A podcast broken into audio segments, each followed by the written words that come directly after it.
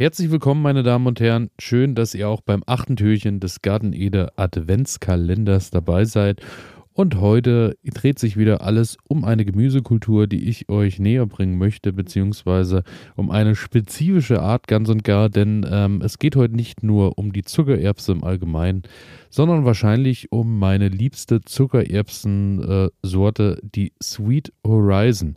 Die Sweet Horizon ist nun auch schon drei oder vier Jahre, glaube ich, bei mir im äh, Garten eingezogen, macht sich hoffentlich sich auch nichts daraus, dass ich den Namen nach wie vor nur mit meinem äh, ja, Halbenglisch ausspreche.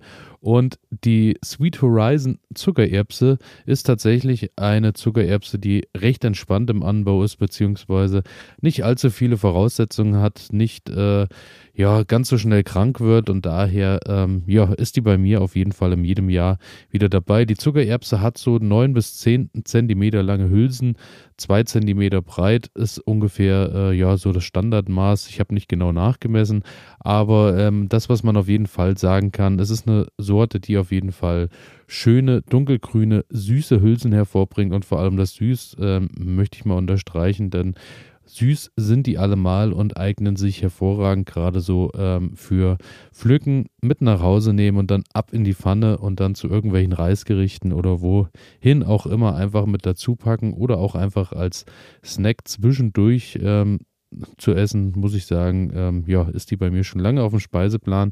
Sie ist ähm, vom Wuchs her ein bisschen höher als andere Zuckererbsen. Daher ist auf jeden Fall von Vorteil, wenn ihr da eine Stütze dran baut.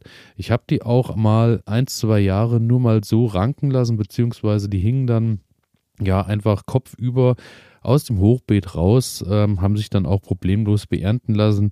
Man muss aber sagen, da war der Ertrag dann doch auch ein ganzes Stück weniger und ähm, ganz so gesund sind sie auch nicht geblieben. Daher kann ich euch nur empfehlen, baut euch irgendwie eine Stütze. Ähm, Im einfachsten Fall bei mir war das auch mal ein Jahr, dass es nur vier Äste waren, die ich an die Ränder gesteckt habe und dann einfach mit ein bisschen Garn mit ein bisschen Seil, was eben gerade zur Verfügung war, immer mal auf alle 10 Zentimeter mal was drumherum gewickelt hat.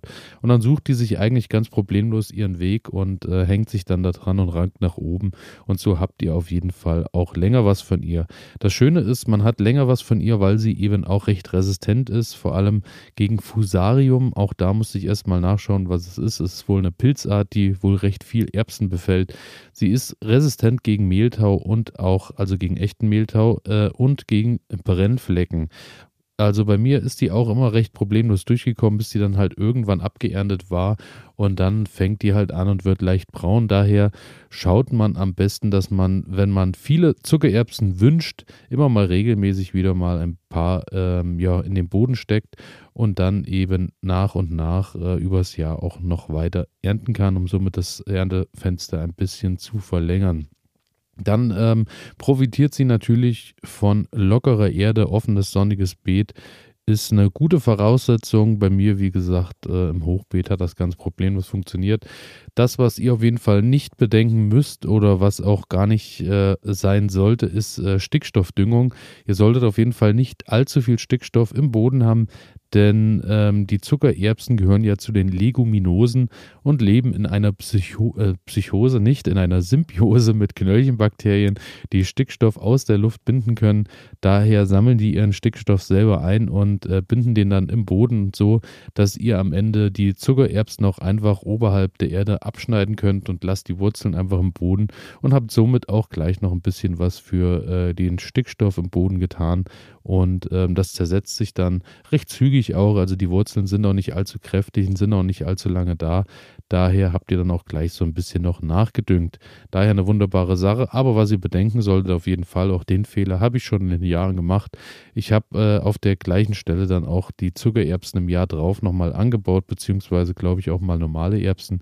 Die wollten dann so überhaupt nicht. Also man muss schon ein bisschen schauen, dass man Erbsen wirklich nur alle vier, fünf Jahre im selben Beet anbaut, weil ihr sonst natürlich ähm, das Problem einfach habt, dass Schädlinge und Co dann äh, vielleicht schon im Beet darauf warten, dass neues frisches Grün hineinkommt oder hochwächst, dass sie sich ranmachen können. Krankheiten können natürlich schon im Boden lauern und natürlich ist auch das Nährstoffangebot dann ähm, ja, ein bisschen was anderes, denn äh, die ziehen sich dann natürlich jedes Jahr immer die identischen Nährstoffe raus und somit, ja, wird es dann recht problematisch. Äh, daher schaut ein bisschen, dass ihr immer mal Erntepausen bei den Erbsen einbaut und immer mal die Beete wechselt, äh, die Beete wechselt. Und ähm, ja, dann ist das Ganze eigentlich von März bis Juli möglich mit der Aussaat, mit dem Anbau. Ist auch äh, bei der Sweet Horizon sogar im Kübelanbau möglich. Und ähm, ja, daher beste Voraussetzung, ob für den Garten oder vielleicht auch zu Hause für die Terrasse. Es ist alles möglich bei der Zuckererbse. Und damit äh, ja, wünsche ich euch viel Erfolg und freue mich natürlich auch, wenn ihr morgen beim nächsten Türchen wieder dabei seid. Bis dahin, ciao.